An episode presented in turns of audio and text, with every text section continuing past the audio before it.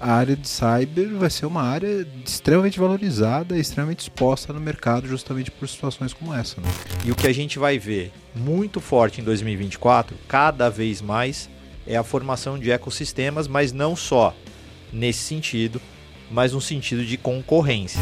Um dos pontos fundamentais é a facilidade das novas plataformas e tecnologias para dar o suporte a cyber.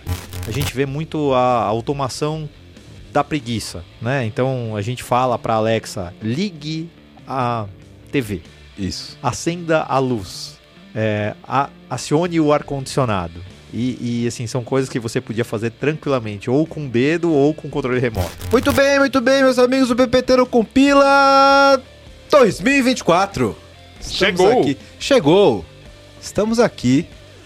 Primeiro episódio do ano. Debut de 2024.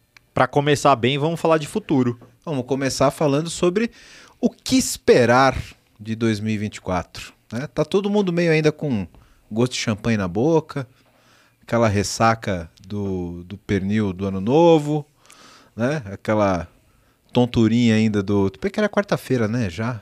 Quarta-feira, já Já tá deu bom. tempo de passar a ressaca. Mas é, mas é bom a gente fazer um episódio legal aqui, porque o ano não começa depois do carnaval, o ano começa agora. Começa agora. É isso, que- fica a dica, galera. Para com vagabundagem. É isso né? aí. Se bem que agora, esse ano vai ser difícil, né? porque é no começo de fevereiro o carnaval, vocês viram? Tipo, dia 10, Sim. cara. Poucos feriados, inclusive. Ano de trabalho, para quem Ah, é empresário, graças a Deus. Vai dar bom, vai dar bom. É. Agora não dá pra reclamar. Tá todo mundo ainda de home office aí, tá de boa, né? Sim. Carnaval já vai ser em 10 de setembro, né? porque teve ano aí que teve, teve carnaval em março. Tá? 10 de setembro, você falou? Não, Corta a produção. Fevereiro. fevereiro. Corta a Eu produção. não sei, na, naquele ano lá. pandêmico, eu acho que até talvez tenha rolado isso, É, um carnaval em é que setembro. tentaram fazer isso É verdade, mesmo, né? tentaram fazer o carnaval. Aí era capaz de ter dois carnavais, né? Porque É verdade. Então, e ninguém melhor pra falar de futurismo de 2024 do que meus amigos do Trade News. Né? Renato Grau, o cara da carta do especialista, obrigado, cara, por ter vindo aqui. Obrigado por você lembrar da carta de especialista. Pô, você é o cara. Eu leio sempre ali no LinkedIn. né? Tá Show, sempre fico no- muito feliz. E quem ainda não lê, né? Por favor, me siga Vai lá. lá. é. E quem não segue também aí do Trend News, por favor. Também, clica, assina Os o links aqui, ó. sininho, ó. Aqui, né? YouTube é Trends News Talks, Spotify Trends News, estão ali bombando, graças a Deus, assim como o PPT não compila. Obrigado. Nosso podcast irmão aqui, cento e poucos episódios, estamos ali muito próximos, né? Muito, aliás, eu acho que o nosso foi o último, foi 107? Não, agora 106. acho que foi. o- Com a retrospectiva é o 108, né? Então, mas esse aqui que número é? Esse aqui deve ser o 109. Tá ali. 109 ou 110, ó. É isso, Tá é ali. isso. tamo ó. junto, É, tamo junto. ali, é podcast irmãos. Meu amigo Charles Schwartzer. Nunca sei. Saúde. Schweitzer! Schweitzer, é. Charles Schweitzer, head de inovação, é, enfim, participante aqui do nosso Trends News também, especialista na área de games dentro do Trends News. Verdade. Um dos nossos mais ilustres. E, cara, pra começar, eu vou te pegar de surpresa aqui. Você tem que pedir uma música, porque é a tua terceira participação no PPT. Ah, então, então agora vai ser aquela que eu falei no último. Bring Me The Horizon. Ah, mas aí você já, já tinha de cabeça. Já tinha de cabeça? Tem que pô? ser outra. Essa você já falou no Ah, outro. Então vamos de, O vamos que, que você tá ouvindo no teu Não, Spot- vamos, vamos fazer o seguinte, Spotify? cara. Eu falei o seguinte, né? O Rock morreu e a culpa não é, não é da organização do Rock in Rio que escalou agora para a próxima edição. Escalou a hum, como é que chama, meu Deus do céu? É uma fanqueira pro, enfim. Vamos ter uma fanqueira no Eu No Rock in que Rio. você devia. Ludmilla, Ludmilla. Eu acho que Ludmilla no você devia Ah, Cara, mas teve Ivete no sangue. dar uma Isso. música, citar uma música do último show que você foi. Boa. Taylor Swift. Eu, eu, eu poderia jurar que ia ser RBD. Não, Taylor Swift. Taylor Swift, levei Júlia e Gabriela, mas eu vou fazer o seguinte. Como, como eu brinco com essa história de que a gente precisa ouvir música nova, inclusive para mudar nosso modelo mental, sem Mitcholf, Anodyne. Muito bom. Vamos deixar o link aqui, porque a gente não pode pôr no YouTube, porque o YouTube Castiga Dá uma nós. censurada. Dá uma censurada. Então Boa. vamos deixar o link aqui. E vamos lá, porque o episódio tá muito bom. A gente vai falar sobre o que esperar de tecnologia em 2024, com a visão desses caras que são mega antenados no mercado, sobre todas as tendências. Vamos comentar todos os assuntos que são relevantes para falar de tecnologia em 2024. Então acompanha com a gente que o episódio tá muito bom. Bora!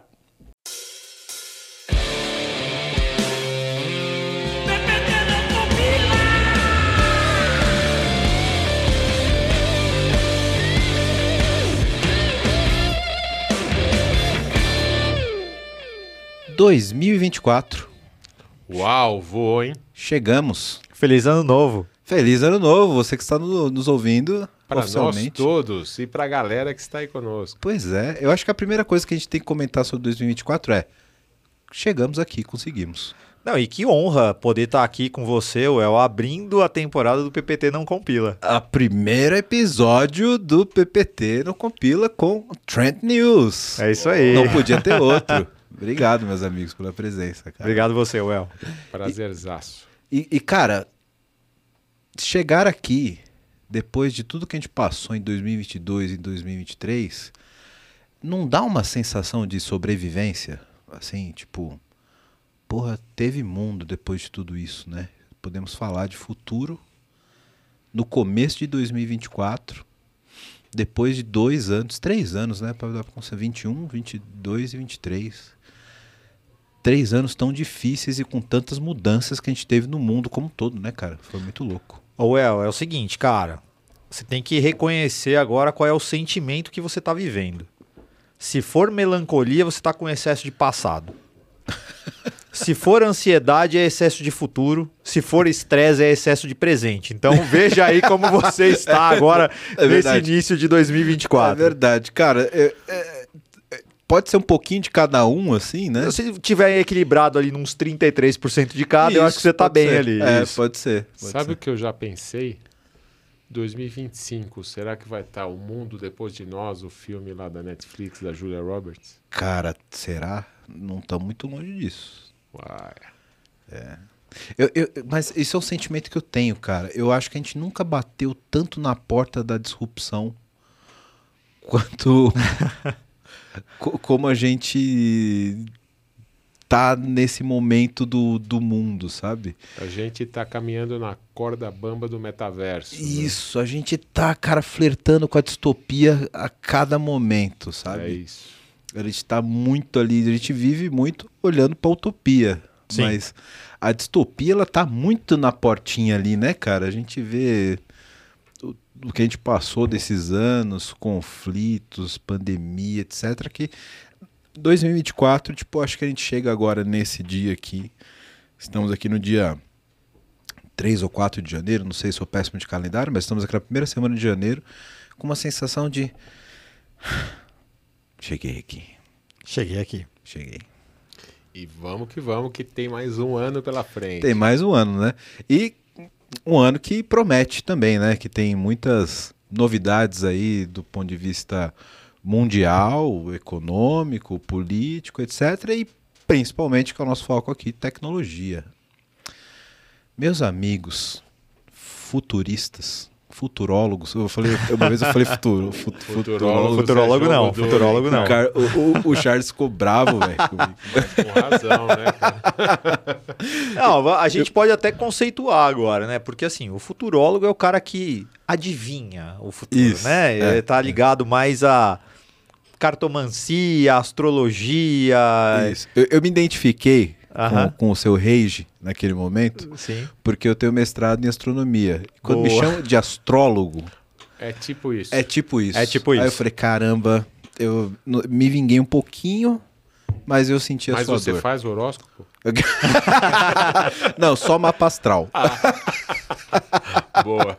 O futurismo, ele, embora ele não seja exato, ele é de fato uma ciência, porque ele está baseado realmente em evidências que nos levam a poder, de uma certa forma, prever, principalmente do ponto de vista de tecnologia, negócios, etc., o que o futuro nos reserva. Cara, é legal você explicar isso, né? Porque o futurismo parece na mídia uma coisa meio ah, Bola de cristal. filoso- filosófico e não científico, sabe? Cara, eu dei uma palestra faz um mês para uns 25, 30 executivos. E era para falar do impacto da inteligência artificial na experiência do consumidor. E aí eu venho com esse lance do futurismo. Explicar um pouquinho o que, que é, mas eu falei, antes de explicar, quantos de vocês conhecem o que é futurismo? Levantem a mão. Nenhum. Ou que ficou meio assim e falou, "Ah, acho melhor não levantar a mão. Mas realmente o pessoal não conhece. Então, não se sabe que é uma ciência, que a gente precisa nesse nosso mundo VUCA, BANI, essa velocidade absurda, a gente estudar e avaliar possíveis cenários de futuro. O que a gente faz com o futurismo é isso. Você coleta sinais de todos os tipos e aí você monta cenários de futuro, do mais utópico ao mais distópico. E aí você ajuda a construir o futuro que você deseja. Eu acho que esse é é a grande questão, para você ter uma visão ampliada que você consiga, poxa, se eu fizer isso, eu vou para cá, para o utópico, não para o distópico. Se eu não fizer nada, quem sabe eu vá só para o distópico. Né? E que é tão importante quanto entender o utópico quanto o distópico, né? Para que Sim, você não se prepare, né? se prepare para não cair numa trap que caia numa, numa distopia. A gente brincou do filme, né? da- Você assistiu o filme da Julia Roberts? Ainda não, mas Ainda eu, não. eu já vi a sinopse, tô, tá no meu backlog aqui pro recesso. É, então, na verdade, é, é interessante assistir. Não espere uma obra de arte do cinema, mas é diferente. Agora, o tema é cibersegurança, que é um dos pilares que, de tecnologias que a gente precisa se preocupar daqui para frente, né? Nesse mundo digital conectado, como a gente vai tratar a questão da cibersegurança? e privacidade, né? Essa questão de. Porque são assuntos que estão intimamente ligados, né? Sim. Sim, se a gente for fazer uma retrospectiva aqui de 2023, sem dúvida nenhuma a gente vai passar por inúmeros casos de ransomware que aconteceram no Brasil e no mundo. E o que evoluiu do ponto de vista de controle, realmente, de segurança das informações. E aí, quantas empresas, né, big techs, atuando muito mais fortemente nisso, mas também startups nascendo a todo momento, a todo instante. Então, eu mesmo tive a oportunidade de conhecer uma startup de Israel, a Sling, que faz análise preditiva de cyberataques. Então, eles estavam absolutamente focados nisso. Infelizmente, né, falando da nossa retrospectiva 2023, em outubro aconteceu uma guerra e aí boa parte desse time da Sling ficou mais dedicado a ajudar as forças de Israel no combate ao Hamas do que efetivamente em continuar desenvolvendo a sua aplicação. Mas é uma startup bastante viva, bastante pujante, que está entrando inclusive agora aqui no mercado brasileiro. Então, vale a pena a gente ficar de olho sempre nisso, porque ao mesmo tempo que dentro das organizações a gente está dedicado 10, 12 horas a fazer o nosso stack tecnológico, que compreende tudo isso, evoluir, golpistas estão 10, 12 horas tentando dar um golpe na gente. Aí, só para contar um fato engraçado aqui, eu recebi no finalzinho do ano uma ligação de um número qualquer, que aí atendeu, eu atendi, e era a inteligência artificial do Bradesco, A Bia. a Bia, dizendo para mim o Imagina se, seguinte: se tua mulher atende a Bia. é a Bia. E a Bia estava falando com aquela voz da Bia, dizendo que o meu Pix, no valor de 2.499 reais, a Razoável. José Antônio da Silva, acaba de ser efetivado. Se você não reconhece essa transação, Digite seu CPF. um. Não, tecle 1. e aí toca a musiquinha e tal e tudo mais. E aí, assim, poxa, era, era praticamente véspera de Natal, né? Eu, eu deixei a musiquinha rolar e tal. Um minuto e meio de musiquinha. E aí chegou no cara e eu falei, eu queria te parabenizar. Porque o teu golpe tá muito bem Porra, feito. velho, tu, tu não quer largar essa vida e me mandar teu currículo? Cara, é uma, é uma URA com voz é, robotizada, falando sobre isso, tal, não sei o que, tá, tá, tá. O cara falou, cara, mas é o nosso corre, né? É o nosso corre. Como é que você acha que a gente consegue faturar 100 pau, 200 pau todo mês? É assim. Hoje foi seu dia de sorte, você não caiu. Eu falei, é isso. Ele falou, é isso, irmão. Feliz Natal. Tamo junto. Tamo junto. Tamo junto. Então, assim, Tô foi indo uma, pra uma dele, conversa, do time. foi uma conversa surreal, mas é isso. Os caras, eles estão se profissionalizando cada dia mais. E, infelizmente, o meu cunhado, no dia 13, aniversário dele, recebeu flores e chocolate na casa dele. Só que ele tinha que pagar a taxa de entrega. Ah, de 5 mil reais no cartão. Era 10, mas virou 50. Ah, 50 mil. 50. 10 reais virou 50 mil. E A aí você, do cartão não passa? você passa o dia inteiro depois no seu aniversário tentando resolver um problema desse. Então, gente, 2024, a gente está começando um ano novo. Cuidado. Cuidado, porque esses caras estão 12 horas por dia trabalhando para melhorar a eficiência dos golpes. E sempre vai envolver de alguma forma engenharia social nisso. Vocês também têm a percepção, essa é a minha percepção, queria entender se vocês têm, compartilham dessa visão também. A gente passou no Brasil, nos últimos dois, três anos, por uma evolução de transformação digital bem razoável, bem, bem expressiva, né? E a gente entregou muito nesse período. E quando a gente fala de entrega de tecnologia, inclusive não culpa do método, mas culpa da- da- das circunstâncias corporativas, a questão de você ter agilidade de entrega, ter entregas contínuas, etc. Eu acho que nesse período a segurança ela ficou um pouco em background ali. E a gente abriu situações que são mais exploradas nesse sentido. E não estou falando só de situações de pentest, de invasão, ransomware, etc. Estou falando de situações de produto que envolve, por exemplo, engenharia social, etc. Acho que a gente evoluiu muito nesse sentido de criar produtos digitais muito rápido, etc. E essa galera que está lá fazendo a mesma sprint que, que, que o desenvolvedor, como você falou, é, Charles, que o cara tá ali pensando em paralelo como burlar o sistema, foi evoluindo. E eu acho que agora, do meio de 23 para onde estamos agora em 24, a cibersegurança ela tá com um spot muito forte nesse sentido de tipo talvez olhar onde chegamos e peraí galera vamos vamos vamos dar uma olhada no que está acontecendo aqui porque eu acho que a exposição ficou muito grande das, das empresas nessa nesse avanço de transformação digital né e que eu acho que faz parte do aprendizado não é não, tô, não é uma crítica é uma constatação do que a gente passou acho que a gente evoluiu muito e a gente agora tá olhando e falou, opa, será que onde eu cheguei, eu cheguei com segurança? Né? E é por isso que eu acho que nesse ano a área de cyber vai ser uma área extremamente valorizada extremamente exposta no mercado justamente por situações como essa, né? Eu acho que a gente pode começar a puxar um gancho aqui para uma outra tendência que vai ser muito forte em 2024, que tem a ver com ecossistemas. Para puxar uma coisa que nem é do meio do ano, é mais do último trimestre do ano. Que é a cibersegurança ganhando força de marketing na TV, mainstream, promovida pelos cinco grandes bancos do país. Então você vê campanhas hoje na TV é de Itaú, Santander, Banco do Brasil, Caixa Econômica Federal, Bradesco, etc., ganhando o horário nobre para ensinar os clientes a não caírem nos golpes. E quando você vê players de um ecossistema se juntando em prol de uma causa, é uma diferença já enorme.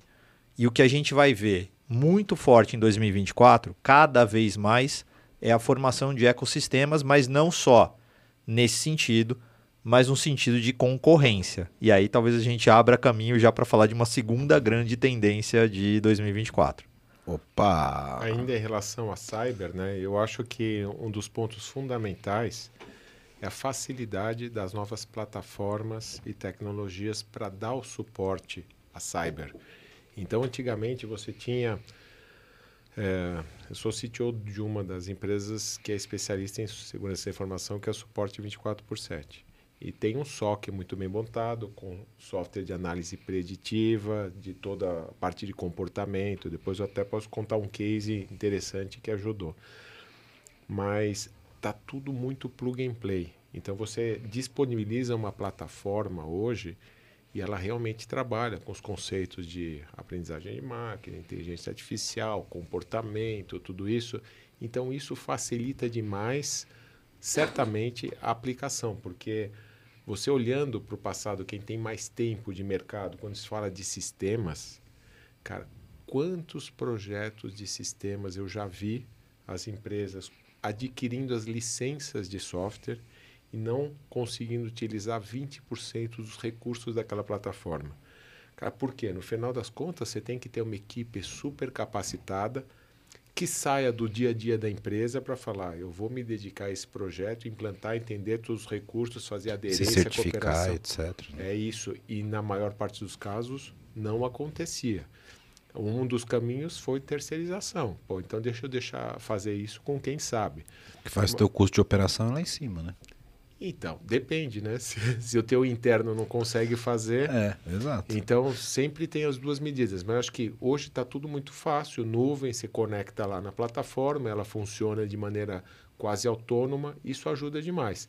No finalzinho do ano passado, lançaram aquele aplicativo né, do governo brasileiro, já até que enfim, né, de bloquear o teu celular quando ele é roubado, porque não dá Cara, eu pra... não sei como isso não aconteceu antes. Então, Pra ó, que, que serve o lá. e-mail? Peraí, velho. A tecnologia de Pix, né? Que você consegue trans... tudo em tempo Pois real. é. Você não consegue reverter, cara, na boa, né? Peraí, né? Demorou quanto tempo pra gente conseguir fazer isso, cara? É. Mas Ainda bem que saiu, né?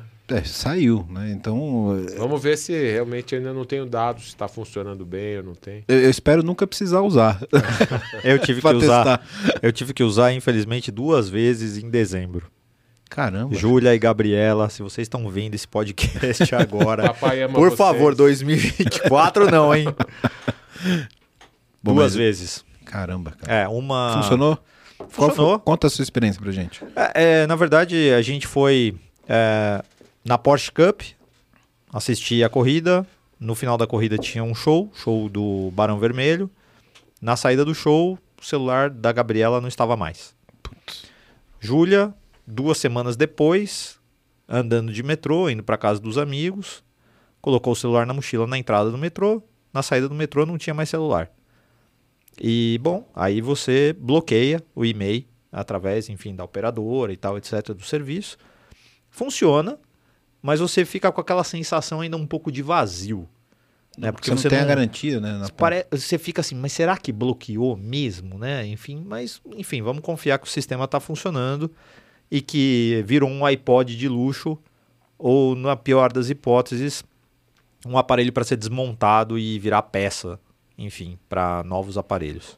É, e, e é importante, eh, como é recente, a gente está falando de um lançamento que foi feito no final do ano passado, bom até frisar aqui que as pessoas usem, porque você estimula o, o na verdade, desestimula, Desestimula cri- o banditismo. é, o né? banditismo. Ah, É isso. Porque- Galera, vamos né? pegar o e-mail, hein? Vamos pega o e-mail, anota aí num papelzinho em casa. Se porque- você não sabe o que é e-mail, você já está errado. Você já bota aqui no Google entenda o que é o e-mail, que é o CPF do seu celular. É uma boa analogia? Boa, sem dúvida. Perfeito, é isso Então, aí. Você a- precisa saber anote. o CPF do celular. Pronto. É isso aí. Anote em qualquer, qualquer lugar, cara. Deixa o teu e-mail lá. E não atrás do celular, viu? É, é Só uma isso. boa. Tipo, não é no bloco de do notas, celular. não é no bloco, de, notas do celular. celular. Exatamente. Não anote no próprio celular.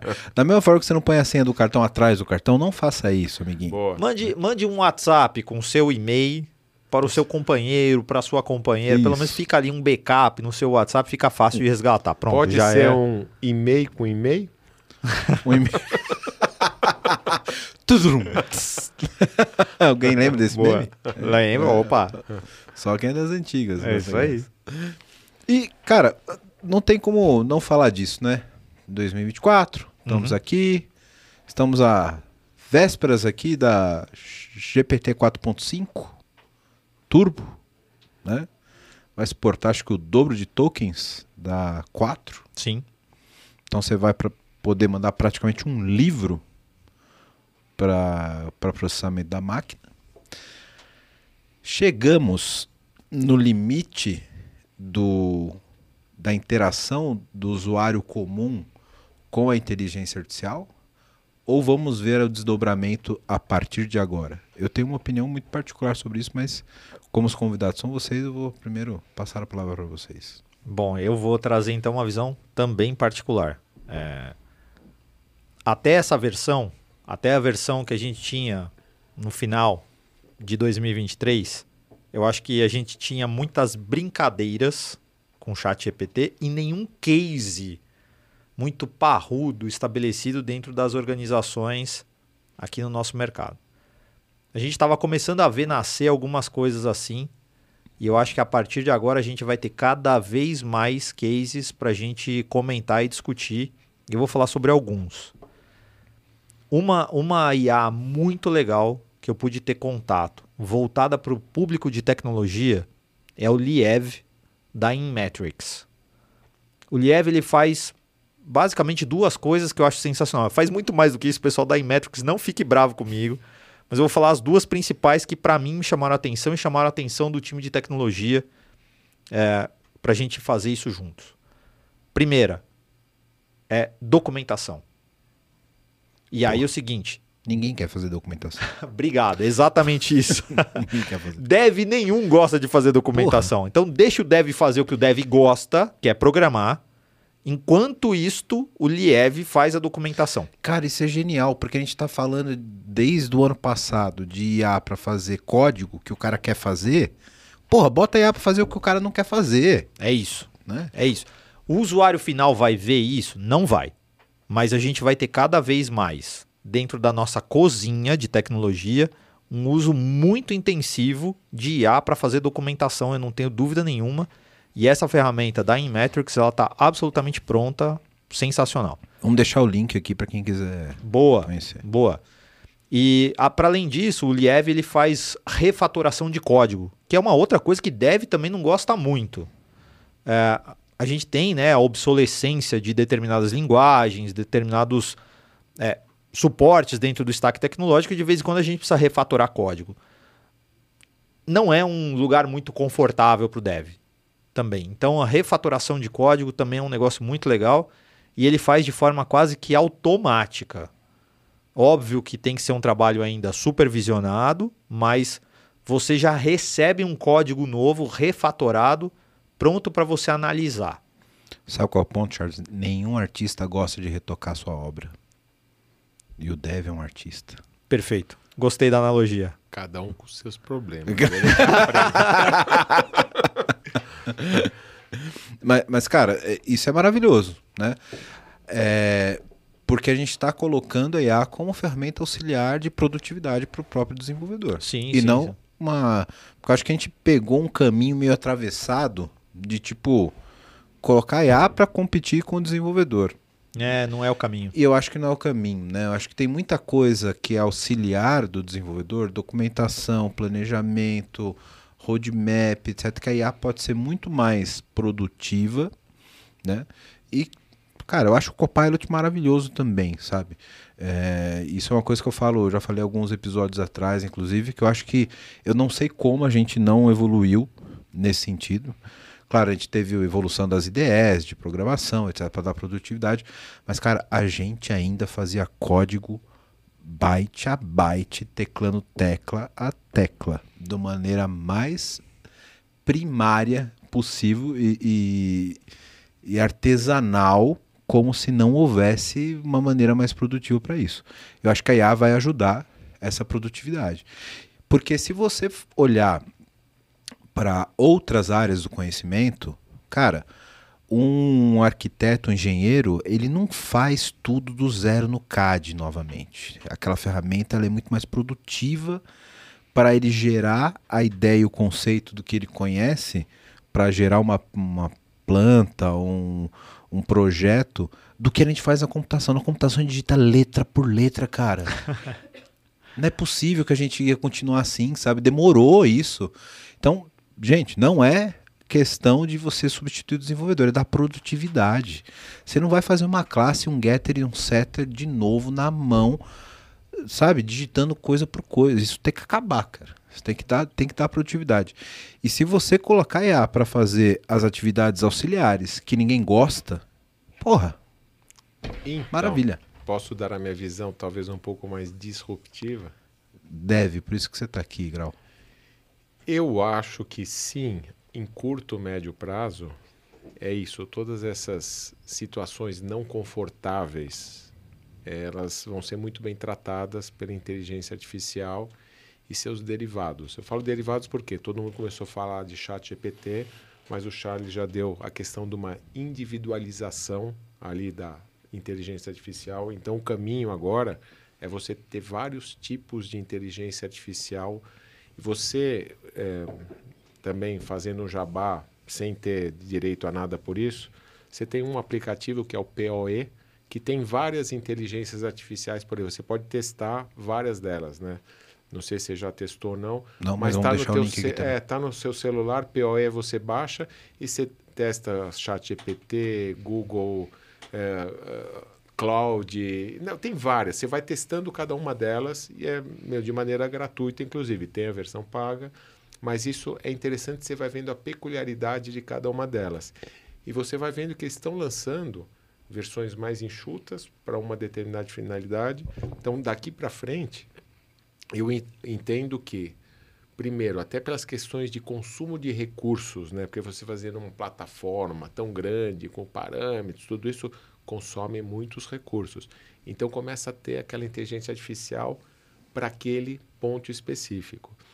E acho que ela cada vez mais tende a sumir do nosso dia a dia, dos copilot da vida, cada vez mais ela vai ser realmente inteligente, entre aspas, e vai fazendo as coisas sem a gente eh, precisar comandar. Vejo cada vez mais isso. E eu vejo sim, mais a longo prazo, que sinto muito os desenvolvedores. Né? Eu acho que vai tirando cada vez mais o papel de desenvolvimento. A gente, eu e o Charles estivemos no Web Summit do ano retrasado, né, Charles? Sim. 2022 lá em Lisboa e fomos visitar uma das empresas que desenvolve plataformas de low code. É OutSystems. Então, é, é uma das plataformas de low code, no code. A gente está cada vez mais vendo um outro tipo de posicionamento que não precisa mais ficar codando, né? Agora com inteligência artificial, na boa, o que eu vejo de futuro é que vai ter que mudar. Aí você começa a pensar quais as competências necessárias para o futuro do trabalho, para os profissionais. E, umas, e uma do, das que muito falam é raciocínio de problemas complexos. Eu acho que seja desenvolvedor ou outras áreas vão ficar mais numa camada estratégica. O resto vai ser feito sozinho.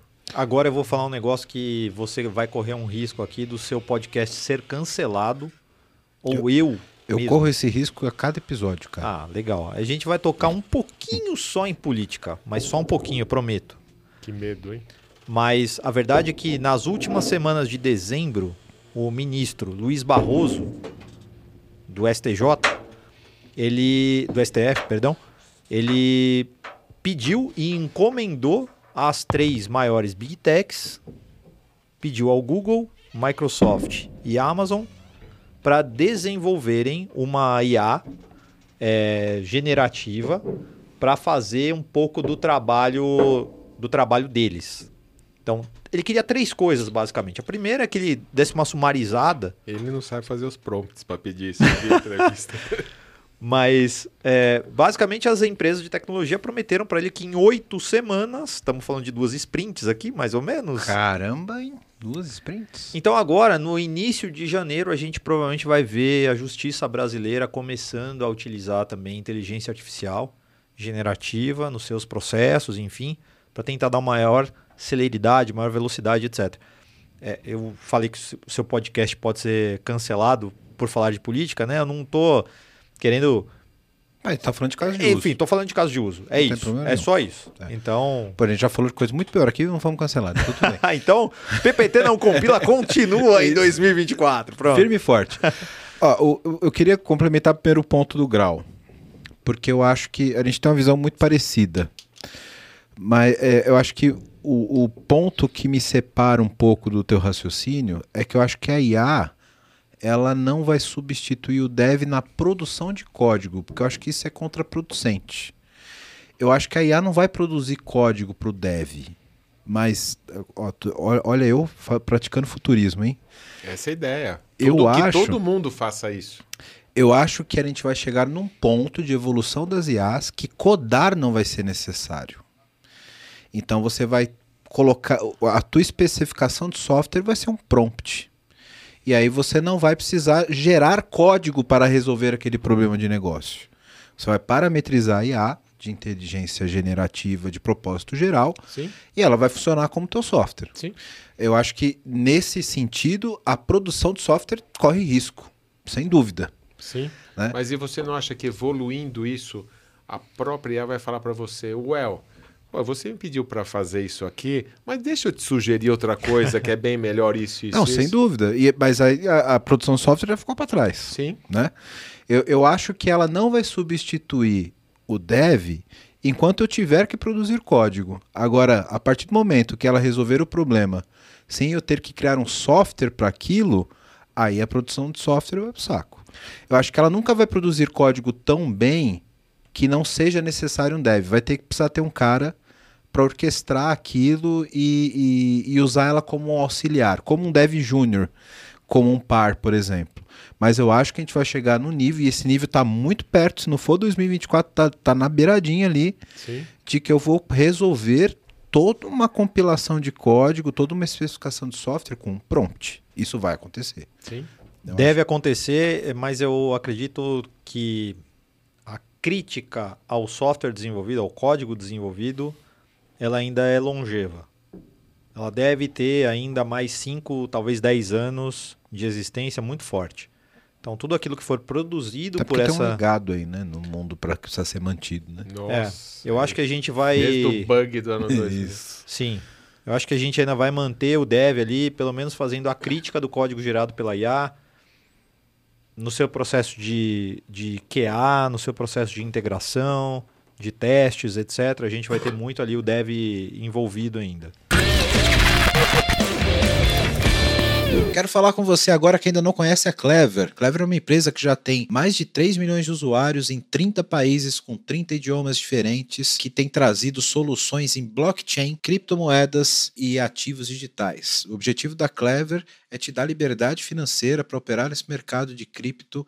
Então, se você acredita nisso, se você acredita nessa liberdade, você já pensa como a Clever, vai conhecer os caras, é clever.io. Estão contratando também pessoal para trabalhar com cripto, com blockchain. Então, se você tem interesse, se você tem conhecimento nessa área, procura a Clever. Se você gosta de criptomoedas, se você opera no mercado, você precisa conhecer a Clever, precisa conhecer as soluções da Clever. Então, o endereço está aqui embaixo no vídeo. Para quem não está no YouTube, é clever.io. Vai lá, vai conhecer que realmente é um mercado sensacional.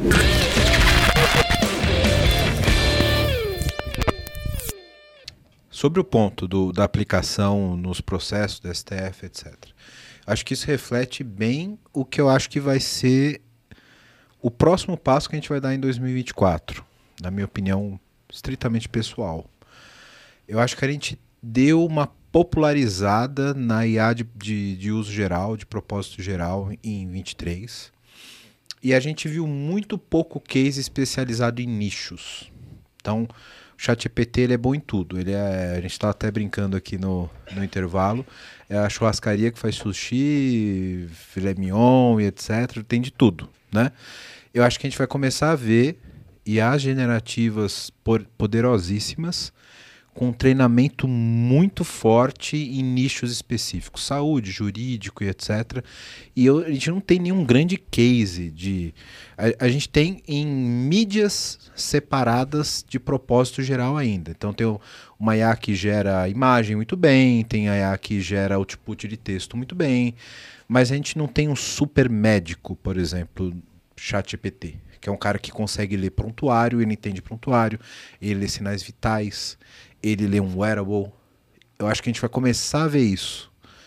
E as treinadas em nichos muito específicos, né? Porque acho que a gente, acho que o mundo todo de tecnologia foi pego de sopetão com a capacidade da, da IA generativa.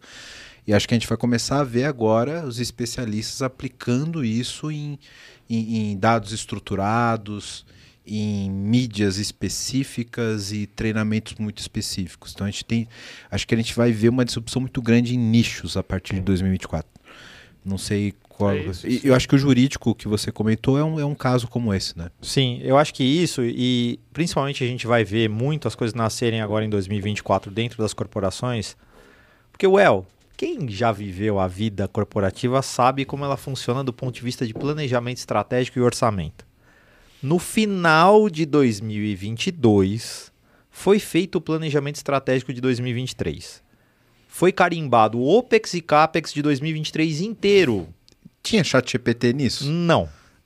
Então, o que a gente viu as corporações fazendo em 2023 relacionados a chat GPT foram pequenos testes onde ou era uma prova de conceito Raspinha de orçamento. sem orçamento, zero de orçamento com Big Techs, ou era raspinha de orçamento ali para testar alguma coisa. Mas muito ainda superficial. 2024 esse orçamento vai vir feito. E aí vai ter CAPEX e OPEX para as corporações investirem em chat GPT ou em inteligência artificial generativa. Então, os cases vão nascer de verdade nesse ano. E é importante a gente entender esses movimentos de calendário de grandes empresas, porque é o que mostra por que 2023 não teve nenhum grande case. Ah, Os orçamentos são carimbados assim. E o mundo funciona desse jeito. Não tem, não tem outra explicação. É, exatamente. E eu acho que a gente também está numa fase de maturação das startups que vão fazer isso fomentar de fato nos nichos muito específicos, né? Porque eu acho que a gente está numa fase ali de que as pessoas estão aprendendo o que, que a própria tecnologia pode fazer. E aí você une, e eu acho que a grande beleza da inteligência artificial é isso. Só um técnico nerd, especialista em inteligência artificial no quarto dele, como foi a grande revolução de 90 e 2000 de tecnologia, ele não consegue fazer uma inteligência artificial jurídica fodida sem, uma, sem um, um advogado do lado fomentando e ajudando isso a acontecer. E eu acho que a gente está nessa fase, que a, a gente está colando negócio e tecnologia. E quando escolar, agora em 24, a gente vai começar a ter cases absurdos, porque a, expo- a exponenciabilidade da, da IA generativa é absurda. Acho que esse é o ano, hein? É, eu acho que esse teu ponto de vista aí, sempre, né? Desde antes do chat GPT, é você poder juntar a tecnologia e a pessoa de negócio ou a área de negócio, sempre foi o segredo de sucesso para o projeto virar. Porque quando é só tecnologia, não vira. Agora, você consegue envolver a área de negócio, opa, deixa aqui os covos e bits e bytes, você me fala o que, que eles têm que fazer, sempre é sucesso. Então, imagina agora na, Sim. na época da IA. É que agora é, é pré-requisito, né? O cara não Sim. consegue fazer sem, né? Não que antes conseguisse, né? Mas a gente sempre levava a tecnologia como, olha que legal, né? Agora não, cara. Agora é inteligência, é de fato treinar o conhecimento de negócio. Isso até a IA falar, cara, não precisa mais Isso. área de negócio que eu já aprendi tudo Já que eu preciso. aprendi, beleza. E vamos aqui diante. Aí a gente está falando da, de fato, o, o- a utopia, né? E, e eu acho que um dia a gente vai chegar lá. Talvez não seja 24, mas tá próximo. Tá próximo, cada vez mais. cada vez mais. E o que mais você. eh, Bom, a, a inteligência artificial ela é unânime, né?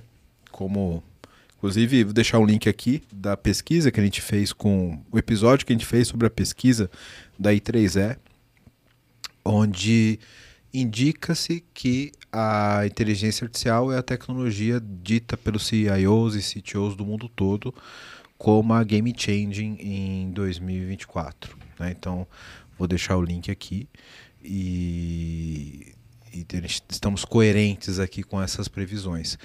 Agora, um, um ponto que a gente discutiu lá, que eu queria ver a opinião de vocês, dessa pesquisa, é conectividade. A gente falou bastante sobre 5G e 6G ali. É, e, inclusive, faz- abrindo parênteses aqui, eu fiquei bem impactado sobre o, o, o, escopo e o funcionamento do 6G. Porque eu falei, cara, por que, que a gente tem pro 6G? Se o 4, eu até hoje não tenho 5G. Meu 4G tem Netflix. Eu faço tudo que eu preciso aqui. me- me- tem, eu tenho banda suficiente porque eu preciso. E a gente começou a falar sobre o 6G, sobre o, o escopo do protocolo ser muito mais sobre a disponibilidade de sinal variando entre satélite, antena, etc., que eu achei maravilhoso. Mas quem quiser saber mais sobre isso vai ter que ver o episódio que eu marquei aqui já para entender a diferença. Então, queria ver qual, qual é a visão de vocês sobre conectividade para 24. O mundo já está conectado o suficiente, não? Não, mas eu acho que a, a conectividade é o conjunto total da obra, né? Porque mesmo 4G, 5G, 6G não funcionam sozinho para todas as aplicações. Então eu acho que a beleza do negócio é a arquitetura da solução como um todo que compõe fibra ótica, backbones, internet via satélite. Né? Olha só o que está acontecendo com a Starlink chegando em tudo quanto é lugar. Eu mesmo, um cliente, a gente está com um projeto colocando internet na 4G nas fazendas da Amazônia dele, até colocar as antenas, tudo. Ah, Elon Musk, ah, mas não tem pessoa jurídica. Põe na pessoa física aí, contrata lá e põe o negócio para rodar. Acho até que já é o maior ISP do mundo, não? Sim. Já é, né? Já é. Então eu acho que é, a questão da conectividade é olhar isso no ambiente interno, né? É, muitas vezes é, é o Wi-Fi mesmo que é a melhor solução no ambiente corporativo. Então você pega o ambiente externo, você está em mobilidade, usa o 5G, o 6G que vai por vir, talvez use internet via satélite, vai saber como é que está a evolução de uma ou outra tecnologia, mas é sempre você pensar na arquitetura da solução compondo o melhor de cada tecnologia. Eu acho que para complementar, para a gente falar de conectividade, a gente sempre olhou muito para Internet of Things, né? O IoT. E não é mais o futuro não é mais sobre IoT, mas é Internet of Everything. Então, é tudo absolutamente conectado. Então, a gente vai olhar para carros conectados, a gente vai olhar para rodovias conectadas, a gente vai olhar para plantas conectadas, a gente vai olhar para tudo absolutamente conectado e emitindo de alguma forma dados para a gente poder interagir com aquilo melhorar a forma como a gente interage com tudo que tiver à nossa volta. Então, a gente tem pequenas brincadeiras hoje sobre isso, que é só a gente vê muito a automação da preguiça, né? Então a gente fala para Alexa ligue a TV, isso, acenda a luz, é, a, acione o ar condicionado, e, e, assim, são coisas que você podia fazer tranquilamente, ou com o dedo ou com controle remoto. Aliás, inclusive fazer um parênteses aqui, depois que a gente teve mais intimidade com o chat GPT, a Alexa parece estar falando com seu cachorro, com seu gato. É né? fato. É isso. Ainda mais usando os recursos de voz do chat GPT, né? Isso, exatamente. Nossa. Cara, a Alexa... Alexa é burrinha, hein? A Alexa ficou tipo Neandertal. Ficou, ficou. Né? Mas são assim, os saltos tecnológicos são, são assim mesmo. Mas daqui a pouco a Alexa vai estar com o mesmo nível de inteligência. Isso, é, já, foi, já foi anunciado, já. já. Então, então a gente precisa ver como, como isso é, vai passar a nos afetar também no dia a dia. Porque essa nova massa de dados que hoje a gente não acessa vai fazer com que a gente adote novos comportamentos, que a gente tenha possibilidade de surgir novos negócios, novas profissões mas absolutamente a conectividade vai perpassar por tudo isso. Então, as novas redes elas não servem só para aumentar a sua banda para você poder assistir Netflix, mas é para chegar com conectividade a lugares que antes você não chegaria. E aí, o Grau já citou aqui, mas eu posso citar mais um. Eu, no ano passado, fui com a minha família passar férias no Mato Grosso. E eu fui para Nobres, que é um distrito absolutamente. É uma rua que acaba em terra com uma pousada de cada lado. Mas um lugar maravilhoso do um ponto condado. De... É, é um lugar maravilhoso do ponto de vista de natureza. Você faz flutuações em rios de água absolutamente transparente, etc. Tudo que é lugar tem Wi-Fi. Tudo que é lugar tem Wi-Fi. Starlink. Starlink. Então, assim, a conectividade ela é essencial para esses lugares funcionarem para esses lugares poderem capturar novos clientes, para você ter um agronegócio funcionando. É, enfim, então a gente vai ver muito ainda isso como uma tendência cada vez mais forte, as redes ampliando não só a sua capacidade de banda, mas a capacidade de conectar coisas. Então a gente vai para esse caminho de Internet of Everything. Agora, isso não assusta um pouco vocês? Porque eu vou até descer um pouquinho o nível mais operacional aqui de arquitetura de solução, etc. Porque voltando aqui para o final de 21, 22, a gente falava muito de IoT, ainda sem o 5G, mas a gente já falava muito sobre Big Data e ciência de dados, que são assuntos que estão muito relacionados pela quantidade de dados que os dispositivos geram, etc. E a gente falava muito da capacidade que a gente ia ter analítica em cima dessas séries temporais que esses dispositivos geram, etc, etc, etc, mas que demandavam uma operação muito forte de ciência de dados, etc. A gente viu, inclusive, esse boom né, na, na profissão de ciência de dados, etc., aí de 20, 21, 22. A gente vai ter uma capacidade de processamento com a IA generativa em cima disso absurda dentro desses modelos temporais e de modelos de dados que são relativa, relativamente estáveis, como são os modelos de IoT. Não dá um medinho de você falar, cara, eu vou ter 5G com a latência absurda.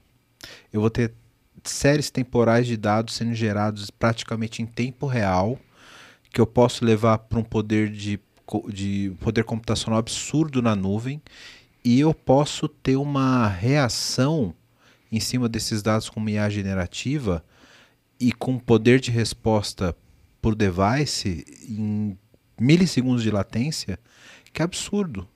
O cenário arquitetural para a revolução dos robôs está pronto. E aí vem o filme da Julia Roberts. não, eu, eu, eu acho que eu vou ser distópico, não no nível do, da ficção científica, mas vou ser distópico agora em relação ao artigo que eu publiquei no MIT em 23 de dezembro. Foi o meu presente de Natal para todo mundo, que é uma tendência, na verdade, uma contratendência, e é uma contratendência que dá vergonha aos CIOs. E essa contratendência se chama repatriação. Tem um estudo que mostra que 40% de tudo aquilo que a gente investe em cloud é desperdício. Pior, cloud é OPEX, na veia. 100%. Então é o seguinte, cara, a hora que você assinou que vai para a nuvem, a despesa, o boleto, vem no mês seguinte. Enquanto que na estratégia on-premises, você faz o investimento e vai ali, né? Depreciando isso na linha do tempo, mas é, é igual carro alugado e carro comprado. No final você ainda tem o bem, né? Você ainda pode enfim, trocá-lo, etc. É, aí tem aquela discussão de que no final da. da o quanto vale aquilo no final, Sim. né? Enfim. Sim. Não, é perfeito, é isso. É, essa é a discussão. Mas a verdade é que, assim, os custos operacionais, né, o OPEX, a despesa, tá ficando tão alta que está sendo insuportável carregar ambientes 100% em cloud. Só que os CIOs têm vergonha de falar, eu estou repatriando workloads para on-premises.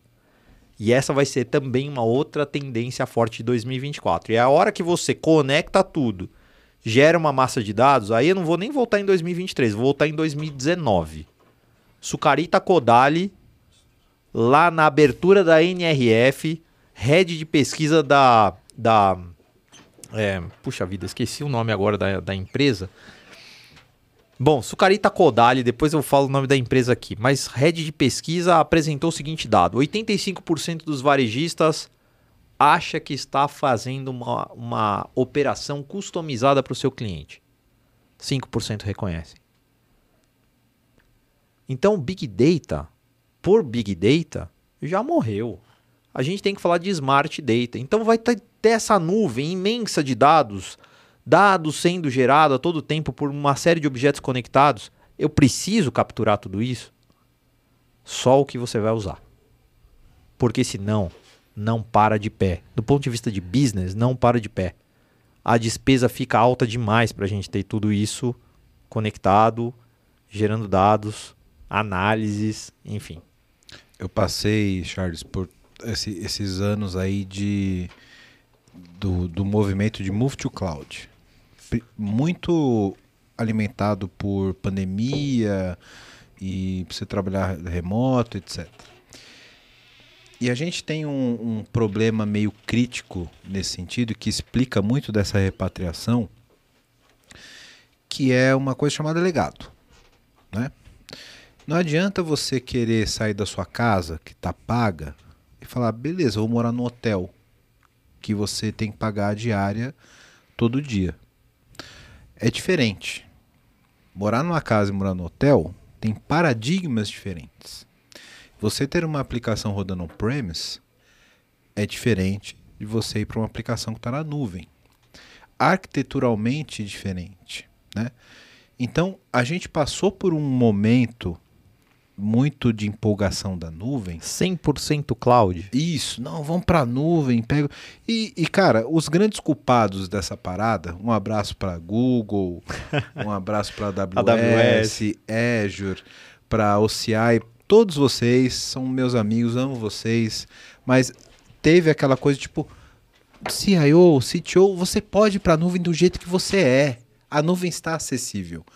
Cara, não, não é bem assim você levar a nuvem e tratar a nuvem como sendo um data center de luxo é você pagar o hotel para morar, entendeu?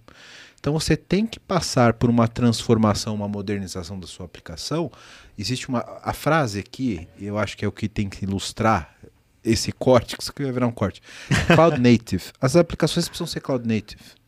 Porque senão você vai estar tá pagando um hotel 24 horas para você usar, tipo, quando você precisa ir. E não é assim que funciona a nuvem.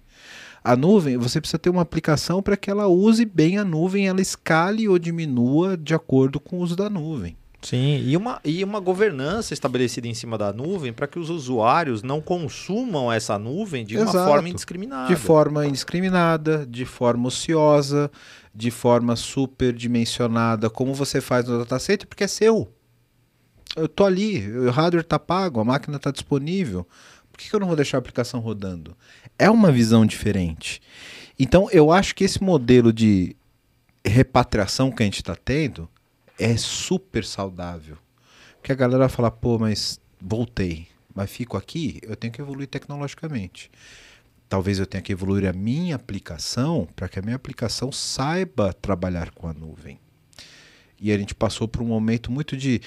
A palavra mágica que causou isso é lift and shift. Lift and shift. Essa palavra é linda. Nossa, não, mas lift and shift, pega tudo que você tem aqui leva para a nuvem, olha que bonito. Uhum. Isso. Aí depois vê o boleto. Chegando. Exato. Exato. Né? Olha, eu lembrei o nome da consultoria, chama Forster. Então, Sucarita Kodali Forster. da Forster. Boa consultoria. Dando os meus dois cents de colaboração. Seus dois milhões de contribuição. Boa. É, vou passar o meu Pix. Mas eu acho que o, o problema não é a tecnologia, o modelo, se é OPEX ou CAPEX, se é cloud ou é on-premises é a forma como você faz novamente a arquitetura da solução. Então, os dois são ótimos dependendo da aplicação. Você falou Cloud Native, né? O que foi portado para isso? Dificilmente eu especifico projetos que não são híbridos, que parte é on-premises, parte é cloud. A não ser uma startup está nascendo em cima desta aplicação, cara, vai tudo para a nuvem. Não, legado. Pera legado. Aí. Legado é legado. coisa linda. Legado. Dificilmente vale o legado ir para a cloud. Né? Então eu acho que tem. É, a gente sempre fala que a parte do projeto, do planejamento, é o principal. E isso vale para essas arquiteturas. Tem que investir muito tempo em entender quais as necessidades, o que é para uma coisa, o que é para outra coisa. É isso, não dá para ser Ctrl C, Ctrl V que dá tudo errado. Eu gosto muito do Marcelo Veras, que é um professor e fundador da Inova Business School, que ele fala: é o caminho do meio. Isso. E é sobre isso, é encontrar o equilíbrio. Isso. Qual é o equilíbrio que funciona para sua empresa? Porque nem, nem vai funcionar 100% em cloud, nem 100% on-premises. A gente precisa encontrar o caminho do meio. E você tem que ter senso crítico sobre cada workload. Perfeito, enfim. perfeito. É, não, não, gestão, acompanhar. Gestão, isso. Ver os dashboards, indicadores, para onde está coisa que pode ter nesse modelo de gestão, nessa camada C-Level é hype. Sim. Não vai no hype, velho. Não, e aí eu vou deixar aqui, então, né? PPT não compila. Primeira edição de 2024 já, a liberdade dos CIOs não terem a vergonha de fazerem repatriação. Pode falar que o Charles falou isso como tendência para o ano. Então, manda ver. É isso aí. Pode falar, tô voltando para casa, vou organizar isso e vou para nuvem direitinho. É já, isso. já errei a primeira Cara, vez, e, ó, agora eu vou Na direitinho. dúvida, me consulte que eu ajudo. É natural, é isso, é Esse isso. é o cara.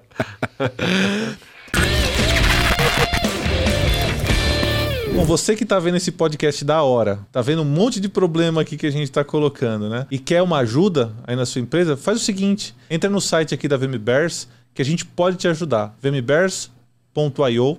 Nós somos uma empresa relacionada à arquitetura de soluções, a modernizações de aplicações, também atuamos no- na frente de DevOps para ajudar vocês a serem extremamente ágeis. Então, dá uma olhada no nosso site que vai estar aqui embaixo, vmbears.io. E lá você vai poder ver um pouquinho da nossa história, dos nossos profissionais. E aproveitando, se você for um profissional da área de tecnologia que está afim de trabalhar numa empresa legal, um monte de colega, gente boa e tecnologia de ponta, manda um e-mail para peoplecare.vmbears.io. Aí. Agora eu quero meu show.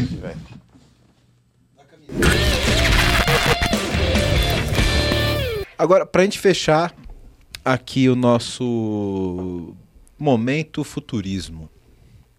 Uma pauta que a gente falou também lá na pesquisa, na pesquisa do I3E e que eu quero entender a visão de vocês sobre isso e o impacto. Computação quântica. Então tá saindo da teoria indo para a prática. Sim. Está saindo dos grandes laboratórios, grandes experimentos, como temperaturas super negativas, para o mainstream. Né? Então, tem já algumas empresas produzindo alguns computadores quânticos que você pode levar para casa.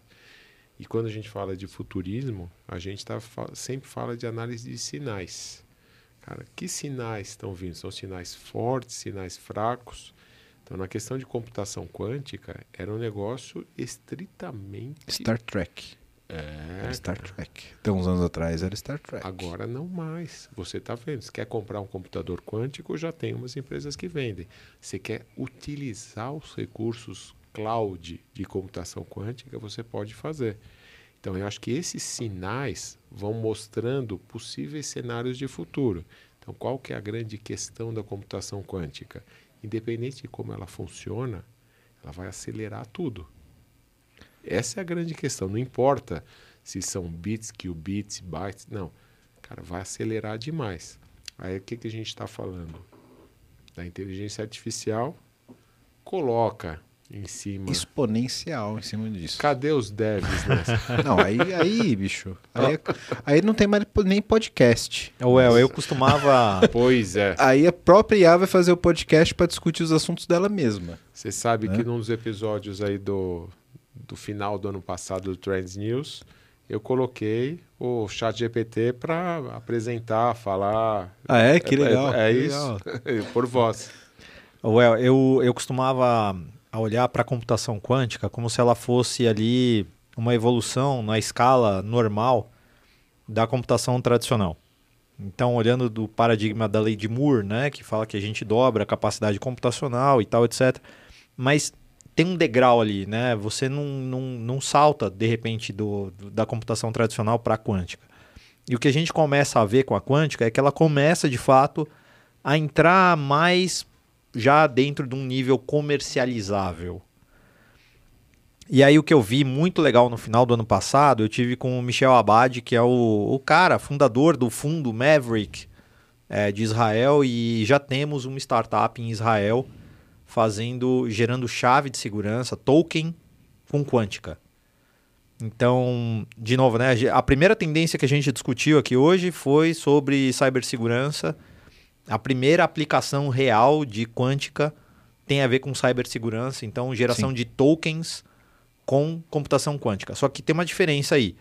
Não é o usuário, naquele momento, recebendo um token quântico para inserir na máquina para fazer a autorização, em, né, a segunda chave de autenticação. Não, é direto, com APIs, conectando diretamente aos sistemas. Então, você recebe, o sistema recebe uma chave quântica para fazer a autorização. Então, É, até porque eles não, não seriam compatíveis, porque se você tem um computador que ele é discreto, baseado em 0 e 1, ele não vai entender um É isso. modelo de estrutura de dados que é quântico. Tem É isso. uma API que faz isso ainda? Então, aí você poderia ter uma API que respondesse verdadeiro ou falso, por exemplo. Tivesse essa. Inclusive, esse é um gap que eu tenho, cara, que é uma, uma situação muito mal resolvida na minha vida, que é entender, de fato, o momento que a gente está de computação quântica, e isso, o meu instinto de cientista da computação grita dentro de mim, para saber se o que a gente tem hoje, de fato, é a computação quântica implementada em silício, aí estou falando do mais baixo nível ali, é, de fato, porque a, a base da computação são sinais ligados e desligados. Como é que isso é implementado quanticamente em arquitetura computacional, se isso está virando fato? Porque a gente está falando de, de, de ciência probabilística. Pode ser verdadeiro ou falso, ou 70% verdadeiro, 30% falso, que aumenta a capacidade de processamento absurdamente. Eu não sei como está, como isso, qual o estado da arte hoje, falando em silício, em arquitetura de fato, ter um processador quântico. Se você está ouvindo a gente você tem mais informação, comenta aqui embaixo. Mas isso é uma coisa que eu queria dedicar, talvez agora no carnaval aí que a gente vai ter um tempo a mais para descansar, eu vou mergulhar aí para entender de fato. o- Porque, cara, é muito louco, porque tudo que a gente aprendeu de computação é discreto, né? Como que eu resolvo isso do ponto de vista computacional para quântica? É, haja escovação de bits e bytes e qubits agora, né? Bicho, eu sou doido por isso, eu só não tenho tempo pra fazer isso, mas adoro esse assunto. É, cara, Até e- porque a criptografia ela é baseada em matemática discreta, né? Se você tem um computador quântico, toda a sua criptografia discreta da computação que a gente conhece hoje vira uma calculadora. Acabou. Sim. Eu acho que a gente vai viver um fenômeno com, com computação quântica que é exatamente o fenômeno que a gente viveu com o chat GPT. A gente não está pronto ainda para democratizar essa conversa, como quando a gente não estava pronto, quando a IA precisava ser programada por um grupo seleto de pessoas e não estava democratizada como um app no seu celular agora. A computação quântica ela não chegou nesse ponto ainda. Então a gente precisa estudar ainda do ponto de vista quase que de ciência. Então é muito difícil a gente ainda conseguir aqui traduzir o que é essa computação quântica enquanto ela ainda não está democratizada. a gente vai precisar ver os primeiros casos de uso e alguém, alguma empresa, vai precisar traduzir isso como algo que possa ser democratizado, para ser utilizado, para ser consumido pelas organizações, pelos usuários, etc. Então essa é uma primeira tentativa que está nascendo em Israel para se fazer isso. E sem entrar em muito, muitos aspectos técnicos que até eu mesmo não teria condições de chegar, você falou bem da computação tradicional dos zeros e uns. É claro ali, né? Ligado, desligado, zero e um. Não é o caso, né? Os computadores quânticos têm toda essa questão de instabilidade. Então, eles provocam dentro do estilo de processamento deles instabilidade que não funciona. É, que aí você. Um, um dos segredos, por tudo que a gente vê aí dos desenvolvimentos em cima da computação quântica, é eliminar essa instabilidade desse estilo de processamento. Então, cara, é algo muito complexo que tem que chamar um cientista aqui para poder falar, meu, e aí, cara, onde a gente vai chegar aqui no- até o final do ano? É, então a gente vê aqui tendências, tudo que a gente está vendo. Eu falo, essa análise macro de sinais indica um caminho. Agora, que é complexo, é, né? Tudo que é quântico, Sim. Se você conhece alguém que é um especialista em computação quântica, quer indicar para vir aqui no podcast explicar isso pra gente, deixa o nome da fera aqui nos comentários. Peraí, mas agora eu preciso fazer um parênteses. Assim como a gente não pode chamar um futurista de futurólogo, um astrônomo de astrólogo, por favor, que o especialista de computação quântica venha aqui, não seja um coach quântico. Pelo amor de Deus. Ele não entra no estúdio. Perfeito. Eu não deixo entrar. Pelo amor Não, de Deus. Cuidado com profissionais que usam a palavra quântica Isso. como sufixo. É, computação quântica, só isso, tá? Nada mais. É, coloca o regex direitinho, tem que começar a computação.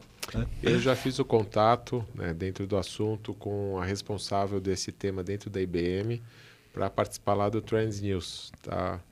A gente pode fazer um bem bolado ali, porque Legal. É, é um assunto que realmente a gente precisa se informar mais. Sem dúvida. Quiser fazer um episódio aqui com a gente, com, com ela, para falar disso, já estamos. Já, já topo, já tô com a roupa de ir já. Boa. Boa, vamos, vamos vamos fazer isso, um Trends News Talks, mas PPT não compila, falando de computação quântica. Boa, bora. Já tá marcado. 2024 Tá promete, hein? Sim. Ah, começamos muito bem. Boa. Meus amigos, agora para fechar, freestyle. Cada um de vocês. Que esperar de 2024? Freestyle, sem pauta. Bora lá. Ah, boa. Eu, eu puxei uma tendência ali no início, então vou, vou começar por ela e assim eu dou tempo do Renato Grau pensar na dele. Eu falei de competição de ecossistemas, então assim, vamos ficar atento a isso. Esse é um movimento que vem se fortalecendo cada vez mais. Eu vou citar algumas empresas aqui que estão nesse movimento. Então a gente claramente tem Carrefour, que tem varejo, atacado, clube de compras, banco. A gente tem a Claro, que criou o Claro Pay agora e está vindo cada vez mais forte em cima disso. Então a Claro virando uma operadora, virando também banco.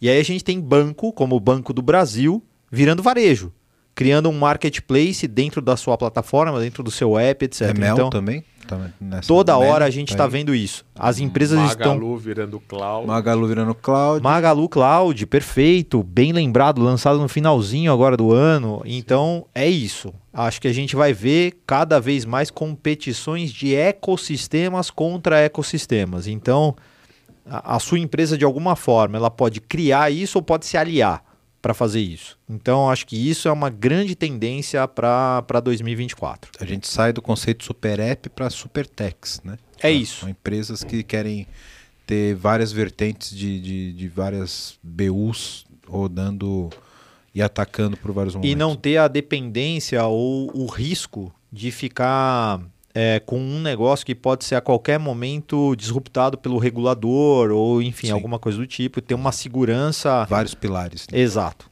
exato. Eu acho muito interessante tá, o conceito de ecossistemas e comunidades, só, não só sob esse prisma, mas cada vez mais você vê os movimentos acontecendo dos iguais, né? de você ter a sua comunidade, o seu ecossistema, e assim como a gente tem no Trends News lá cada vez mais crescendo, a comunidade que está interagindo com a gente, que é bem legal, né? você gera conteúdo, mas aí você tem um feedback. Eu acho que essa estruturação é muito interessante. A gente está com um projeto ali, aí vamos dar um, um spoilerzinho, né? É, eu a Marta Gabriel, a gente está lançando o MBA em Formação Executiva nesse ano, agora muito em breve, aqui neste mês de janeiro. E um dos pilares de sustentação vai ser o Trends News. Então a gente vai fazer uma formação baseada em futurismo, inovação, tecnologias, com foco muito grande em aplicação de negócios, principalmente para as lideranças no começo, para ter essa mudança de mindset, conscientização, para saber para onde vai navegar. E um dos pilares de sustentação vai ser o Trends News.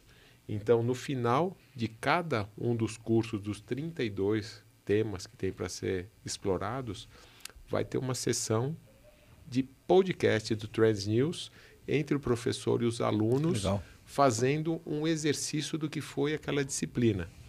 Então, eu acho que esse conceito de comunidade a gente quer criar em cima de cada um desses cursos, mas meio que um spin-off do Trends News. Então, eu acho que esse conceito de comunidade, ecossistema, é sempre muito rico. A gente olhar ali o nosso grupo, a nossa galera e fazer acontecer.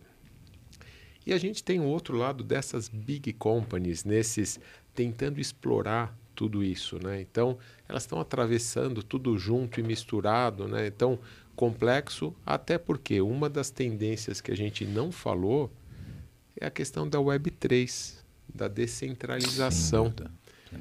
Cara, tá isso no radar? Tá bombando? Ainda não tá.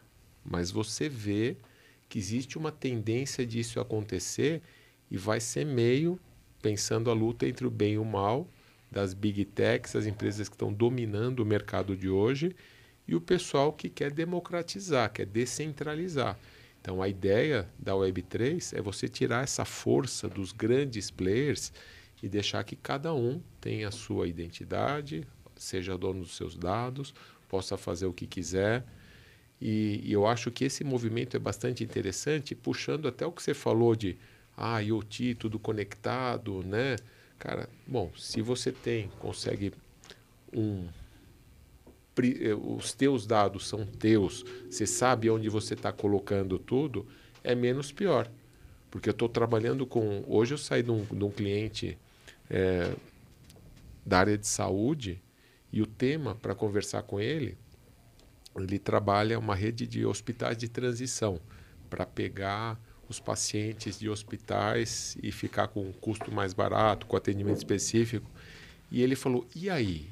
Não dá para deixar os caras em casa, conectados? Eu falei: é, essa é a grande tendência, que você tem todos esses devices, wearables, tem eh, dispositivos que geram os biomarcadores e você vai deixando o cara em casa, no conforto dele, e tem toda a infraestrutura tecnológica. Mas se você consegue fazer uma arquitetura de solução que você consegue ser mais protagonista, cara, isso, isso fica mais fácil e você consegue navegar melhor pelos possíveis futuros e menos riscos, né? Sem dúvida. Agora, olha que legal, né? Que a gente fez esse, esse encerramento freestyle aqui. Sim. E a gente falou tanto de tecnologia, falou tanto de high-tech, de disrupção. E no fim a gente falou de negócios e pessoas, né?